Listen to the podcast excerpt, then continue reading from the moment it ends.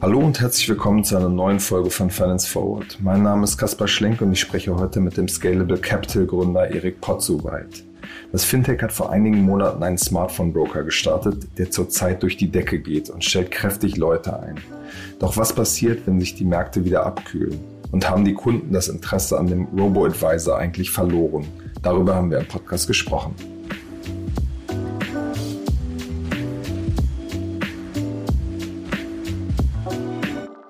Hallo Erik. Hi Kaspar, grüß dich. Erik, bevor wir jetzt so ein bisschen über Scalable Capital sprechen, lass uns mal über die Dinge äh, reden, die gerade an den Finanzmärkten äh, passieren. Ähm, Tech-Firmen wie Square und Tesla, die ja eigentlich die Superstars der vergangenen Monate waren, haben jetzt in dieser Woche so ein bisschen an, an Boden verloren.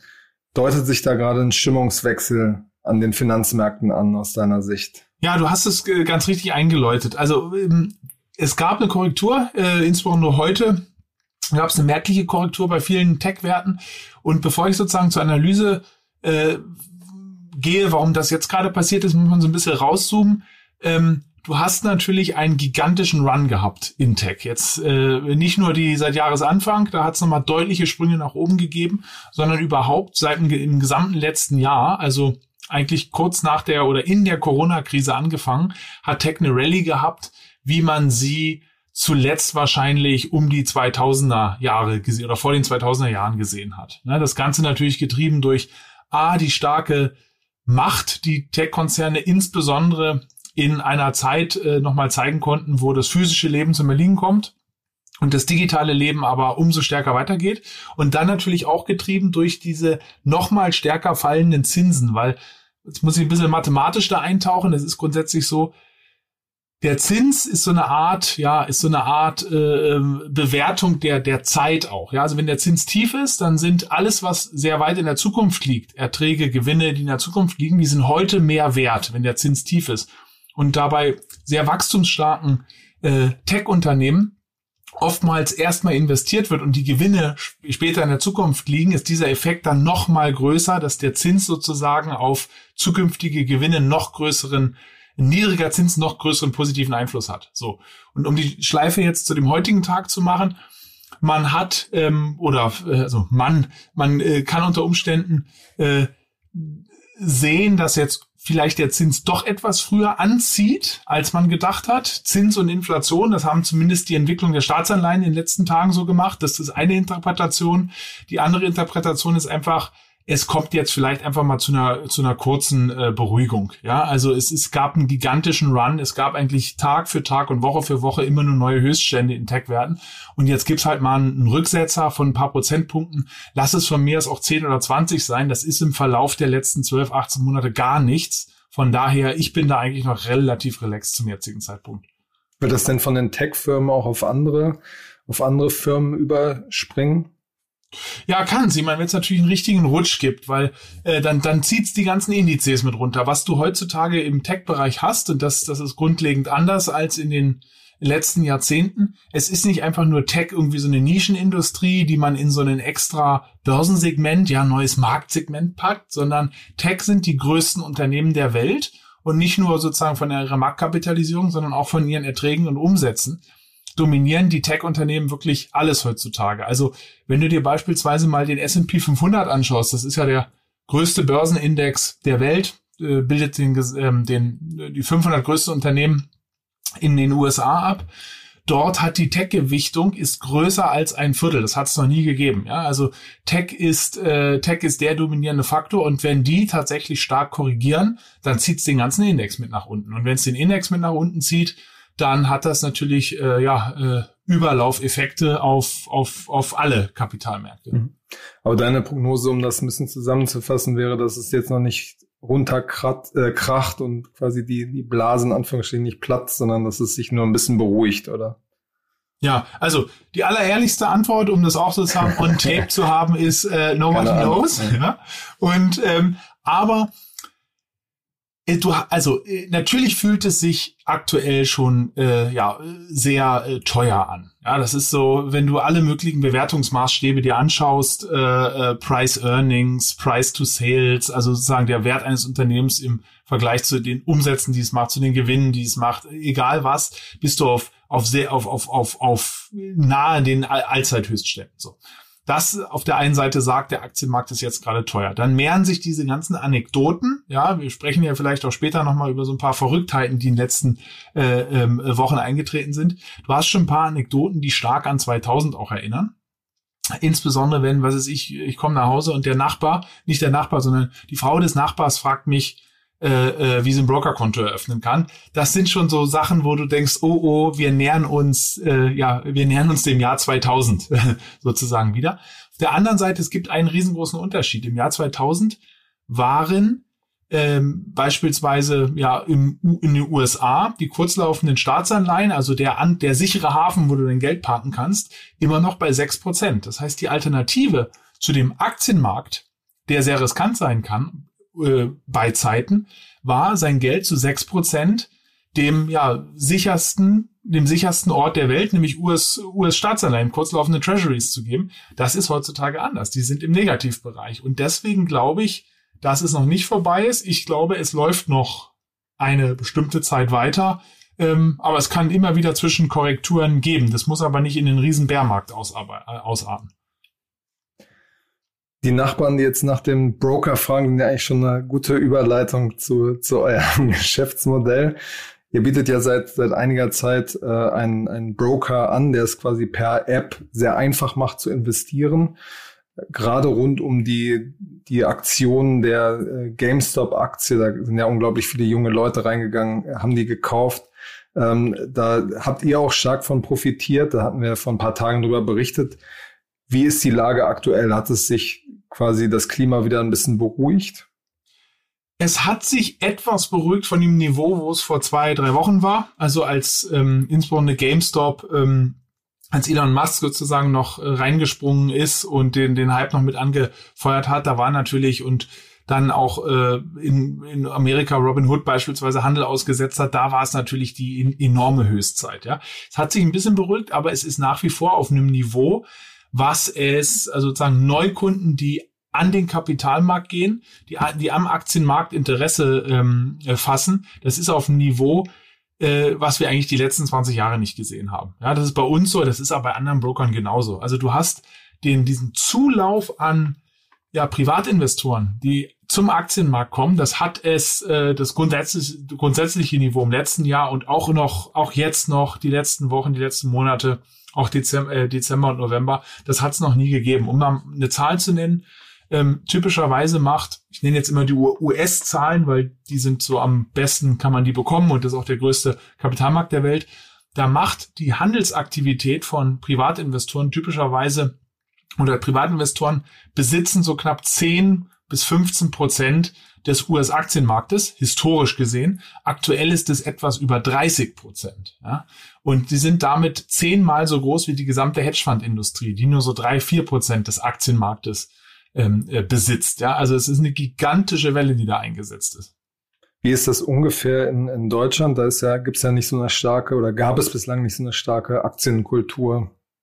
Ja, Deutschland ist da äh, in Europa ähm, also im Vergleich zu den USA ist Deutschland kleiner. Ja, hier haben so circa 15, jetzt steigt die Zahl, vielleicht robbt sie mal auf 20 Prozent hoch, 15 Prozent der Bevölkerung haben Direktaktien. Ja, also, dass sie wirklich selber ein Konto aufmachen, selber einen Fonds oder ein ETF-Depot oder Vermögensverwalter haben, also nicht irgendwie Aktien über drei Kaskaden in irgendeiner Versicherungsprodukt halten. Ähm, das ist ungefähr 15 Prozent. Ähm, in USA ist dieser Wert bei fast 50 Prozent, also deutlich größer. Aber Deutschland ist in Europa äh, einer der größten Investmentmärkte. Also Großbritannien und Deutschland sind die beiden größten Märkte. Die machen so knapp die Hälfte des europäischen Kapitalmarkts aus. Danach kommt lange Zeit gar nichts und dann kommt Frankreich, Italien, Spanien. Aber Frankreich, Italien, Spanien, kannst du Skandinavien noch dazu nehmen. Alle Länder zusammen erreichen nicht die Größe, die Deutschland hat. Und du hast in Deutschland noch ein Phänomen. Und zwar Deutschland ist in Europa äh, der stärkste ETF-Markt. Es gibt nirgendwo so viele ETF-Sparpläne und ETF-Investoren wie in, in Deutschland ähm, außerhalb der USA. Äh, äh, weil wir haben jetzt über Neo-Broker gesprochen, also wir haben ja diesen Neo-Broker, wo du ähm, mit so einer Flatrate, also so, so Netflix-Style für drei Euro im Monat kannst du ähm, ja, unbegrenzt handeln, ETFs handeln, ETF-Sparpläne machen. Da denkt man immer sofort, aha, so das ist so, so Binge-Trading, wie man Binge-Watching macht. Äh, ähm, aber wenn man ein bisschen unter die Motorhaube schaut, dann ist es so, die Hälfte der Gelder, die bei uns im Broker sind, die sind in ETF-Portfolien. Ja? Und die sind in ETF-Sparplänen. Das heißt, du hast natürlich Leute, die auch traden und die auch Bock haben und die auch auf so Themen wie GameStop gehen. Aber die, äh, das, das, der Löwenanteil der Kunden, die, die machen eigentlich das, was man so versucht hat, die letzten zehn Jahre den Leuten beizubringen, dass das ETF, ETF-Sparplan ist der bessere, ist das bessere Sparbuch sozusagen. Ja, das ist, äh, das ist bei vielen, das kommt bei immer mehr Leuten kommt es an. Ja? Kannst du ein bisschen äh, ein paar Zahlen nennen, um diesen äh, Hype für euch auch ein bisschen greifbarer zu machen? Also sind das mehrere tausend Leute, die ihr da pro Tag gew gewinnt? Oder? Ja, also sozusagen mit der Gesamtzahl, da rücken wir zu einem gegebenen späteren Zeitpunkt mal raus. Aber in, also in der Spitze, in diesem GameStop-Hype, äh, ähm, da waren es wirklich mehrere tausend am Tag. Aber jetzt ist immer noch eine, äh, jetzt da, von dem Niveau sind wir etwas wieder runtergekommen, aber jetzt ist immer noch eine Zahl, die ähm, ja, im Vergleich zu dem Wachstum, wir hatten immer eigentlich gutes Wachstum, aber in dem Wachstum, was wir letzten Jahre gesehen hatten, ein zigfaches, äh, zigfaches ist. Also wir müssen auch richtig nach, äh, ähm, äh, sozusagen nachrekrutieren auf der Kundenseite, im Kundenservice insbesondere, ähm, sehr viel da reinstecken, weil das ist jetzt eine, äh, ja, eine super Opportunität für uns natürlich auch da, dann einen tollen Wachstumssprung zu machen. Ne? Also wenn du diese besagte Kurve, ja, diese J-Curve, J-Kurve oder Exponentialkurve, die über, von denen allen, allen Startups immer so schwärmen und alle Investoren wollen sie immer sehen, äh, redest, dass da bist du jetzt wirklich in so einem, in diesem, jetzt, jetzt sehen die Zuhörer nicht, was ich mit meiner Hand mache, aber äh, äh, okay, sowas nicht gemeint, aber also äh, äh, in diesem, in diesem Scheitelpunkt, wo es dann äh, sozusagen, wo es dann richtig, äh, wo es dann richtig nach oben geht, den, den, den erleben wir da ganz klar. Also das, das Produkt passt super in die Zeit passt super in die Marktphase und es passt auch super zum zum Lockdown, muss man muss man auch dazu sagen. Ja, also äh, mir weil die Leute mehr Zeit haben. Ja, genau. Also mir persönlich geht da natürlich jetzt wie vielen auf die auf die Nerven. Ja, also da, da finde ich natürlich nichts Gutes dran. Aber grundsätzlich ist es so, dass ähm, ja die Kombination aus äh, guten Aktienmärkten und man hat nichts zu tun und sitzt zu Hause vom Computer, das ist schon das ist eine super Kombination. Ja. Wie ist ungefähr der, der Durchschnittskunde, der bei euch diesen Broker eröffnet? Das wird ja oft porträtiert als, ähm, keine Ahnung, Mitte 20 bis Mitte 30, überwiegend männlich. Ähm, ist das so oder äh, wie ist da der Durchschnittswert ungefähr? Ja, also der Durchschnittskunde ist äh, 35 Jahre bei uns. Das ist, der ist jünger als bei den äh, Vermögensverwaltungskunden, also den Robokunden, die sind eher 49, 50 im Mittel, also schon 15 Jahre Mittel äh, jünger. Aber ist jetzt auch nicht so, dass der vorwiegend natürlich schon noch männlich. Da arbeiten wir dran, das, das ganze äh, Portfolio sozusagen da auch weiblicher zu machen, aber das ist aktuell noch so. Aber es ist jetzt bei uns ähm, zumindest nicht so, dass das äh, reihenweise, reihenweise sozusagen 18-, 19-Jährige sind, sondern es sind typischerweise Leute, die im Berufsleben stehen, die eine gute Ausbildung haben und ja, die äh, Geldanlage, Interesse am Kapitalmarkt haben ähm, und äh, ja, so wie, wie nennt man die? Mit 30-Jährigen. Was gibt's da für einen neuen Modus? Wahrscheinlich Millennials noch, oder? Schon. Millennials, ja, ja, genau. Millennials gut im Job äh, und äh, haben halt, finden das Angebot spannend, finden das Pricing spannend und finden auch die Benutzbarkeit spannend, ne? Äh, die, die, die die Neo-Broker anbieten. Du hast jetzt dieses momentane Wachstum gerade angesprochen. Das kann natürlich je nach Marktphase auch in den nächsten Monaten sich einfach krass verändern wie plant man das als, als Unternehmen? Weil ich meine, man muss ja irgendwie, ihr habt ja einen Jahresplan, ihr habt mehr als 100 Mitarbeiter und ihr müsst ja irgendwie eine Planung haben. Auf der anderen Seite ist es ja schwer zu planen, wie sich der Markt entwickelt und damit auch, wie, wie der Kundenzulauf in den nächsten Monaten aussieht. Ja, genau, absolut. Also ähm, genaue Sicherheit hast du natürlich nicht. Ich glaube, es wird schon mal auch wieder ruhiger werden, insbesondere wenn das Wetter schöner wird und ähm, dann, dann äh, der Lockdown sich vielleicht etwas löst, dann ist vielleicht nicht mehr sozusagen Trading die Hauptbeschäftigung der Leute. Aber äh, wie gehen wir damit um? Also ähm, wir sind da schon nicht nur sozusagen, also dieser, dieses, dieses Modewort agil, das, das wird ja oft angewandt auf so eine Organisationsstruktur und wie man Software baut, aber äh, so musst du auch in solchen Wachstumsphasen operieren. Das heißt, wenn du siehst, die Leute kommen rein, dann musst du dich erstmal vom Kopf her darauf einstellen, dass es so weitergeht, ja, und dementsprechend auch, auch, auch einstellen. Wenn du siehst, es, es flacht dann ab, dann bist du halt hinten raus, ja, sagen wir mal, das, das, das feuert jetzt noch so weiter, dann bist du halt hinten und es, es flacht dann aber im Sommer ab oder im Vorsommer, dann würdest du halt im, im, im zweiten Halbjahr dann deutlich weniger oder gar nicht mehr einstellen. Ja? Wir brauchen die Leute ja trotzdem, weil jeder Kunde, der jetzt reinkommt, der ist ja dann Kunde und der wird auch seine Aktivitäten haben. Und äh, genau, so gehst du eigentlich damit um, weil insbesondere im Hiring ist ja so, also wir suchen gerade sehr viele Mitarbeiter, äh, es ist aber nicht so, selbst wenn ich du kannst nicht 100 von einem zum anderen Tag einstellen, sondern du musst die eh Monat für Monat, äh, musst die Leute reinholen, dann trainieren, Compliance-Schulung geben. Wir sind ja für ein BaFin-reguliertes Finanzinstitut und äh, genau so äh, so so verfährst du da halt. Äh, ähm, und wir haben ja ansonsten auch äh, sehr viel andere spannende Projekte noch, so dass wir eigentlich also äh, uns war noch nie langweilig. Die Gefahr, dass die Leute sich sozusagen bei uns da äh, die Beine in den Bauch stehen, die ist äh, die ist gering. In diesem Trading-Markt tut sich sozusagen auf Broker-Seite auch viel. Vivid hat jetzt zum Beispiel angekündigt, dass sie da einsteigen. N26 will auch ein Angebot an den Markt bringen. Trade Republic gehört ja zu euren äh, großen Konkurrenten. Andere Anbieter, was man so hört, schauen sich auf jeden Fall den Markt auch an. Es gibt auch noch die ganzen etablierten Broker. Wie wird sich aus eurer Sicht dieser Markt in den nächsten Monaten entwickeln? Ja, also ich glaube, dass grundsätzlich da eine wirklich große Veränderung äh, stattfindet. Ja, also dieses Neo Brokerage äh, ähm, ist, das hat man in den USA ja auch gesehen, da ist Robinhood natürlich das große Beispiel, aber es ist nicht nur Robinhood mittlerweile, es gibt da jetzt auch andere Anbieter, Public. Äh, Webull, Genau, Public, Webull, äh, die mittlerweile auch alle Größen, also sozusagen äh, Unicorn-Status eh schon haben, aber äh, ähm, entsprechende Größen sind, die in den Markt gehen. Ich glaube, in diesem Bereich findet schon eine Erneuerung, ja, eine, eine, eine Innovation oder Disruption äh, statt, die es in den letzten 20 Jahren da, da nicht gegeben hat. Und das ist unterstützt durch verschiedene Sachen. Äh, äh, ähm, ich habe so einen, so einen Goldman Sachs Bericht dazu gelesen, die nannten das so auch so The Rise of the Retail Investor. Also insbesondere halt so diese neue Generation, die Millennials, die du gerade äh, äh, nanntest, zu denen wir ja auch äh, gehören, die ein, ja, ein ganz anderes Selbstverständnis auch haben, ähm, ähm, sich mit Aktien zu beschäftigen. Die Unternehmen, die heutzutage da eine Rolle spielen, die sind auch für die Leute, äh, ja, den Leuten auf eine gewisse Art und Weise viel bekannter.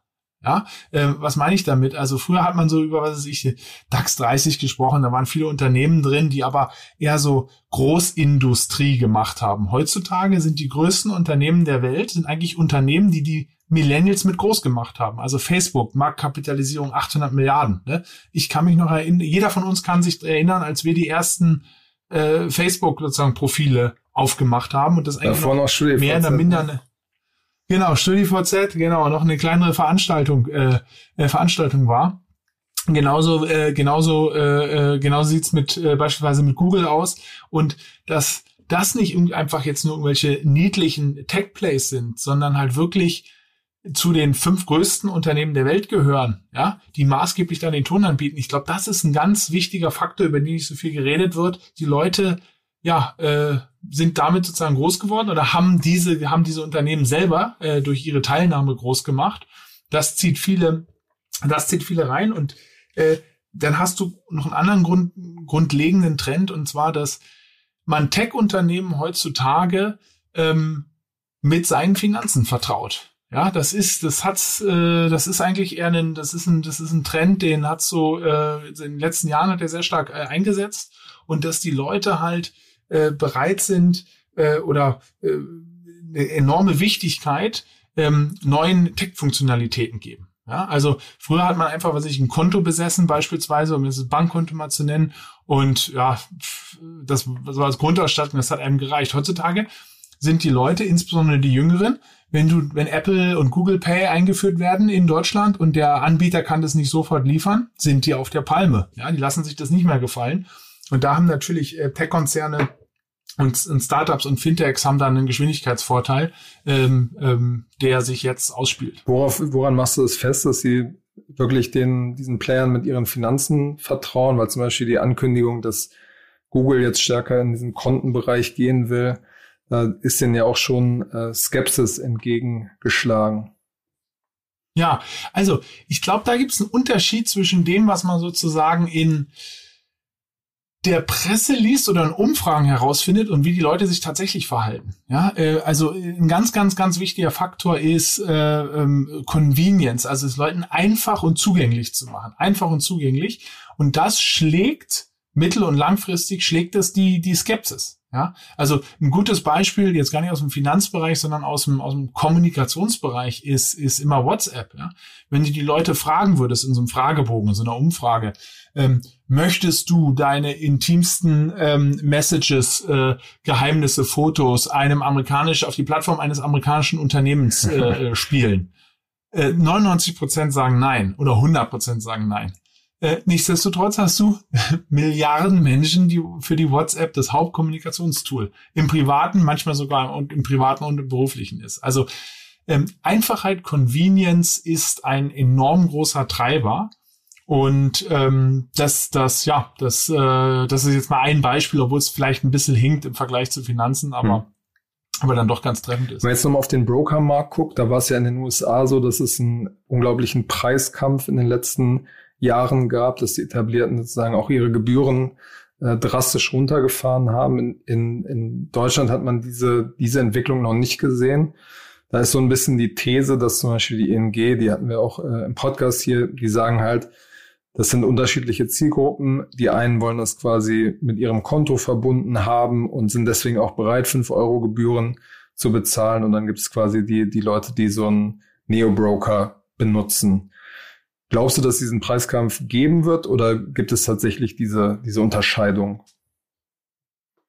Ja, ich glaube das schon. Also was ähm, beispielsweise ING, die ja sozusagen Vollbanken, Vollsortimenter ist, da glaube ich schon dran. Ja, die ist ja auch sehr, sehr stark, insbesondere im, im Bereich äh, Kredite, Immobilienkredite ist. Und du hast du dein gesamtes Paket und wenn du dazu halt noch Geldanlage machen willst, dann wirst du dafür jetzt nicht sozusagen die ähm, die Bank wechseln. Da glaube ich, da glaube ich schon dran. Und wir arbeiten ja sehr eng mit der ING, ist ja ein sehr wichtiger äh, Partner von uns. Deswegen kannst du jetzt und, auch nichts Kritisches sagen. Ja, das ist, äh, das, da, äh, ja, ich meine, was du bei der ING, ja, und da sozusagen meine Lobeshymne, dann gebe ich, gehe ich auf deine Frage gleich trotzdem nochmal konkret ein. Nochmal zu geben, was die ING geschafft hat, ist, Banken, also große Banken, sind den Leuten zumindest seit der Finanzkrise eigentlich verhasst, ja. Und das sieht man auch, auch wenn da irgendwelche äh, den Fehler passieren, dann ist eigentlich immer Häme ähm, von Seiten der, der Konsumenten, außer die ING, die ist beliebt. Die ist eine große Bank, ist sogar die drittgrößte in Deutschland, aber die Leute sind sehr, sehr, sehr positiv gegenüber. Das, das haben sie wirklich äh, toll gemacht und da, dahinter steht halt auch ein gutes Produktangebot. So, äh, ich glaube schon, dass ein Vollsortimenter sich da äh, behaupten kann. Nichtsdestotrotz hast du natürlich schon einen Trend, dieser, diesen Trend des Unbundlings, ja, dass du ähm, Anbieter hast, die sich auf eine bestimmte Dienstleistung stürzen. Ja, ein N26, der sich aufs Konto stürzt, äh, Scalable, die sich jetzt Geldanlage, ob als Robo oder als selber machen, sozusagen fokussieren und sozusagen das allein als seinen Fokus äh, nimmt, dann ja smarte Leute da einstellt, äh, Funding, viel Funding aufnimmt und da versucht, die Dienstleistung besser und günstiger zu machen. Und das ist schon ein Trend, den die Banken auch sehen äh, dass sozusagen da Dienstleistungen äh, einzeln rausfiletiert werden und ähm, ja, wie reagiert man da? Ich meine, jetzt um sozusagen da wieder äh, über die ING zu sprechen, die partnert dann halt auch. Ne? Also beispielsweise äh, unsere Partnerschaft, die wir im Robo-Bereich haben, die, äh, die erwuchs ja genau aus dieser Sache. Ja, da kam dieser Trend auf, sozusagen ETF-Portfolien sich über eine App zusammenstellen zu lassen. Die ING hat dann einen Partner gesucht und macht es mit uns seitdem und das ist eigentlich eine, ja, äh, eine Sache, wo man, wo äh, wir natürlich einen tollen Vorteil davon haben, die ING aber ebenfalls, weil sie die Dienstleistung schnell anführen konnte. Und der Kunde dann auch. Also die, die haben jetzt ja kürzlich, äh, wo wir jetzt gerade bei der ING sind, haben wir so eine Anlageberatung gestartet, wo sie im Grunde genommen auch ähm, eigene ETF-Portfolien äh, quasi zusammenstellen für ihre Kunden. Macht das Scalable nicht eigentlich obsolet? Es richtet sich ein bisschen an eine andere äh, Kundschaft. Also der Robo-Advisor oder die Online-Vermögensverwaltung, die geht schon oder wird genutzt von einer Kundschaft, die in irgendeiner Art schon mal Erfahrung mit Geldanlage gemacht haben. Das sehen wir. Also sehr, sehr viele Kunden, die einen Robo nutzen, die haben vorher schon mal ein eigenes Depot gehabt, haben mal einen ETF-Sparplan auch gehabt oder Fonds oder waren in einer Anlageberatung, also hatten schon mal Kontakt mit Kapitalmärkten und sagen dann halt, äh, ja, ich habe ich hab keine Lust, ich habe keine Lust, was weiß ich, auf die teuren Fonds und ich habe keine Lust, es selber zu machen. So, das ist ein, ein das ist eigentlich der Haupt-Use-Case. So, ähm, wenn du einen, äh, das neue Angebot sozusagen, wo du mit Beratern, digitalen Coaches, ja, ähm, mit digitalen Coaches ein Angebot, das geht schon auf eine, auf ein, glaube ich, noch viel mehr auf eine Kundschaft, die von alleine, ja, von alleine jetzt nicht äh, auf ja auf eine auf eine Bewerbung äh, klicken würde und selber einen, einen Online äh, Vermögensverwaltungsdepot aufmachen würde. Das sind dann schon Kunden, die musst du da abholen, die musst du coachen, die musst du die musst du reinholen. Also ich glaube, es geht etwas mehr noch auf eine andere, auf eine andere mhm. Kundschaft. Wir sind jetzt ja schon bei eurem zweiten großen Geschäftsbereich, nämlich äh, Robo-Advisory. Was wird da noch kommen? Was wird da, was, was plant ihr da? Setzt ihr da jetzt vor allem auf Partnerschaften, dass ihr darüber wächst und nicht mehr so über Einzelkundengewinnung? Ja, also was kommt da? Es gibt eine Sache, ähm, die jetzt schon da ist, die immer ein größerer Trend wird ähm, äh, wenn ich es gleich ausspreche, wirst du denken, ach, okay, ja, ist ja auch nicht mehr ganz so neu, aber dieses ganze ESG-Thema, also I für äh, Umwelt, S für äh, Social und G für Governance, also gute Unternehmensführung, äh, wenn du so willst, nachhaltige Geldanlage, das ist eine Sache, ähm, die wir seit letztem Sommer oder seit letztem Frühjahr eingeführt haben. Wir wurden oft danach gefragt und ich muss ganz ehrlich eingestehen, ich habe es gar nicht als so großen Trend äh, vor ein paar Jahren erkannt.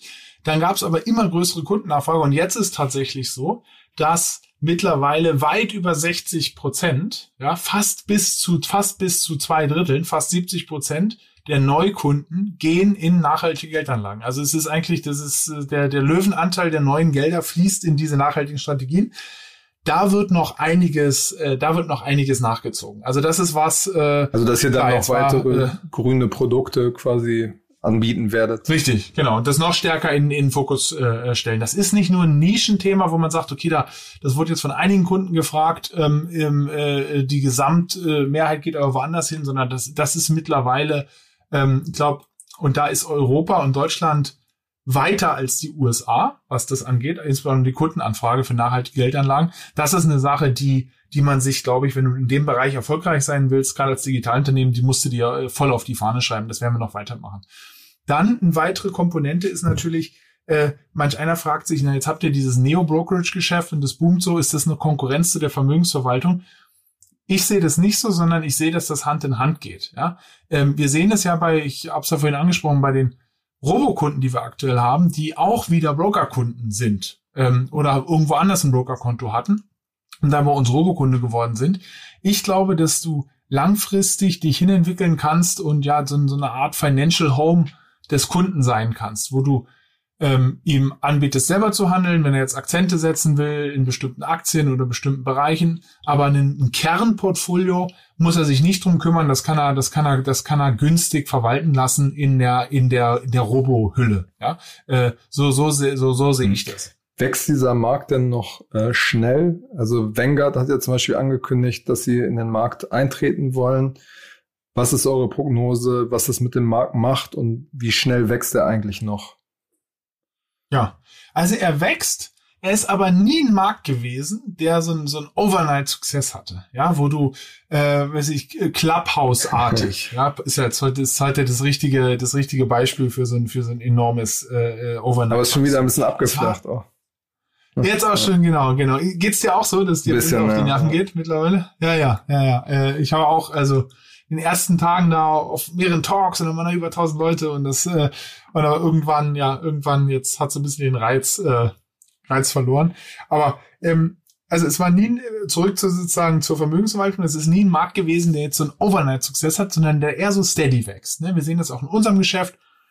Dann kommen die Leute dann rein, dann hast du, dann hast du Sparpläne, sehr viel, die Hälfte der Kunden macht ja Sparpläne. Das ist ein, das ist ein Bereich, den siehst du am Anfang noch nicht so, aber der baut sich über die Zeit auf. Ich habe da sehr viel immer gesprochen mit unserem großen Gesellschafter BlackRock, die das Geschäft ja jetzt seit über 30 Jahren betreiben. Und jetzt sind sie so riesengroß. Ja, jetzt sind sie, glaube ich, im letzten Jahr sind sie ja, was sind sie da gewachsen? Ein oder zwei Trillionen, also Trillions, sorry, Billionen in, in Euro und im, im, im Englisch, englischen Trillions. Das ist natürlich gigantische Summe, aber die haben das auch über ihre Zeit aufgebaut, ja. Und diesen richtigen Kicker, den siehst du dann lustigerweise erst nach wirklich 15 und 20 Jahren äh, oder andere große Asset Manager, Vermögensverwalter in Deutschland, also Flossbach von Storcher, so ein bekannter Name, haben jetzt, glaube ich, auch 45 oder fast 50 Milliarden.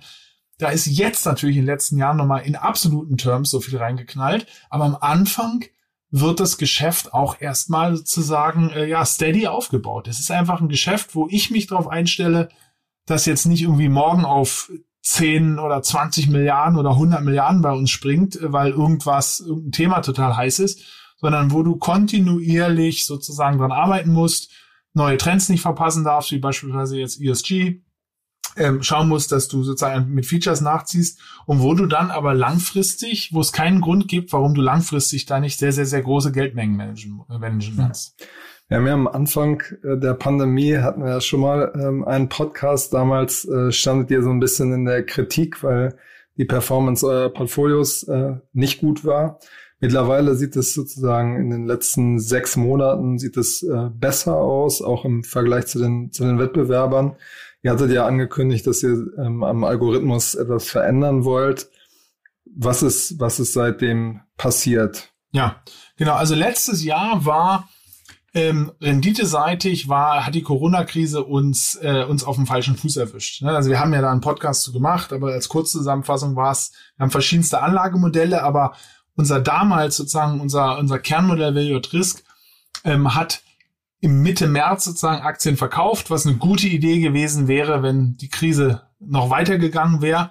Aber wir, jetzt im Nachhinein weiß man, ab Mitte März hat's halt gedreht und das, äh, dann hast du sozusagen den Verlust nach unten mitgenommen, den, den sofortigen Anstieg die nächsten Wochen äh, und paar Monate danach, aber nur noch, äh, nur noch sehr begrenzt. das hat uns geschadet auf der Rendite-Seite. Wir haben dann eben sozusagen ja in den letzten sechs Monaten sind wir, haben wir Aktienquoten äh, ähm, äh, nach oben ge gefahren und sind dann sozusagen jetzt, äh, jetzt, jetzt wieder, jetzt wieder gut, gut unterwegs. Ähm, was haben wir am Algorithmus geändert? Also ähm, die grundlegende Mechanik des Algorithmus, die ist gleich geblieben. Ja, dass er sozusagen über eine längere Zeit, das heißt über Wochen und Monate Risiko steuern soll. Wir haben aber eine Veränderung vorgenommen, dass er in extremen Situationen, also wie bei Corona, so wo ein Markt sehr schnell nach unten knallt und dann sehr schnell wieder nach oben anzieht, dass er da nicht mehr so außergewöhnliche Gewichte vorher eingeht. Also früher durfte beispielsweise ein Portfolio bei uns, Value 20, ein beliebtes Portfolio, durfte von 0% Aktien bis 100% Aktien äh, nehmen. Was dazu führt, dass du halt sehr, sehr, sehr außergewöhnlich im Vergleich zu einem 60-40 Portfolio ähm, sehr außergewöhnliche Gewichte nehmen kannst. Das haben wir dahin geändert, dass du dass dieses Portfolio beispielsweise jetzt nur noch an der Unterseite bis auf 30 Prozent Aktien runterfahren kann. Das heißt, es muss immer zu einem bestimmten Teil im Markt bleiben und an der Oberseite aber nur 70 bis 80 Prozent Aktien äh, eingehen kann. Also, also sozusagen nicht, nicht 100 Prozent Aktienrisiken eingehen kann. Und das hilft dir bei so, bei so sehr schnellen Kursverläufen, ähm, äh, nicht so sozusagen auf der, äh, auf der falschen Seite erwischt zu werden, wie, äh, wie das bei einem, bei diesen enormen Gewichten Warum hattet ihr das davor nicht auch schon so konstruiert? Weil letztendlich der die Konstruktion dieses ganzen Algorithmus, die beruht darauf auf langen Zeitreihen, die untersucht werden. Und typischerweise der typische Bärenmarkt, also der typische Abschwungmarkt, der verläuft über einen Zeitraum von äh, ja 50 bis 60 Wochen. Also der braucht typischerweise ein Jahr. Und der größte Verlust, also zwei Drittel der Verluste in einem Bärenmarkt treten im letzten Drittel des Bärenmarktes auf. Das ist das typisch, der typische Verlauf eines, eines, eines, eines, eines Abschwungmarktes. Und der Wiederanstieg darauf, der dauert typischerweise anderthalb bis zwei, äh, bis zweimal so lange oder noch länger. Und auf, auf so ein Verhalten, auf so ein ähnliches Verhalten, ich vereinfache jetzt ein bisschen, war sozusagen der Algorithmus optimiert, und Corona hat dahingehend überhaupt nicht reingepasst, weil es der schnellste Abschwungmarkt war. Also innerhalb von drei, vier Wochen bist du über 20, 30, in der Spitze 40 Prozent sogar in manchen Märkten runtergerauscht und danach innerhalb von vier, fünf Wochen wieder nach oben gesprungen. Das war einfach in den bisherigen Daten, ja, und in den bisherigen empirischen Finanzzeitreihen von großen Aktienmärkten war das einfach nicht abgebildet. Also das waren, das war noch nicht mal der einmal in 20 Jahre Event, noch nicht mal der einmal in 100 Jahren Event, sondern das war wirklich das, das war der absolute Outlier. Der war so einfach in den Datensätzen nicht abgebildet. Als letztes ähm, zum Abschluss würde mich noch interessieren, Specs sind ja irgendwie das äh, große, ein großer Trend an den Finanzmärkten. Da wird quasi eine, eine Firmenhülle an die Börse gebracht, die dann quasi Geld einsammelt und davon ein, ein Startup kauft. Habt ihr schon Angebote bekommen, dass ihr ein, von einem Spec gekauft werdet? Also lustigerweise, ich weiß nicht, ob ich es Angebot nennen kann, aber ja, wir wurden tatsächlich angeschrieben, ja. Äh, zweimal haben das aber nicht, also nicht arrogant, man kann darf, äh, da besteht nie äh, Grund zu, aber haben das dann äh, gesagt, dass das jetzt das, das nicht reinpasst. Ob die dann tatsächlich, das ist ja erstmal, die sind ja erstmal Target und dann kommen ja, also muss ich jetzt, rück jetzt nicht mit den Namen raus, aber, aber amerikanische ist, äh, das Specs, ist, oder? Hm. Ja, genau, amerikanische, ja. Äh, nee, das ist für uns jetzt, äh, das ist für uns jetzt noch zu früh. Wir haben gutes Geld, haben letztes Jahr erst eine Funding-Runde gemacht, das Geschäft boomt, also ähm, ich muss es mir auch nochmal genauer an, an, äh, anschauen. Ne? Also ähm, typischerweise, ich glaube, es kann schon sein, dass Specs ihre Reputation da auch ändern. In der Vergangenheit hatten Specs nicht so eine gute Reputation, ja. Ähm, was, was, was sozusagen das als Vehikel um an die Börse geht, ähm, ähm, es kann aber natürlich sein, dass das sich das jetzt ändert. Es ist ein enorm großer Trend, das habe ich auch von Kollegen von Goldman gehört. Ähm, ähm, ähm, ja, von daher will ich will ich jetzt nicht komplett ausschließen, aber für uns aktuell für uns aktuell kam es noch nicht, äh, noch nicht in Frage. Alles klar, Erik. Vielen Dank für deine Zeit und bis zum nächsten Mal bei Finance Forward. Ja, danke, Kaspar. Alles Gute. Tschüss.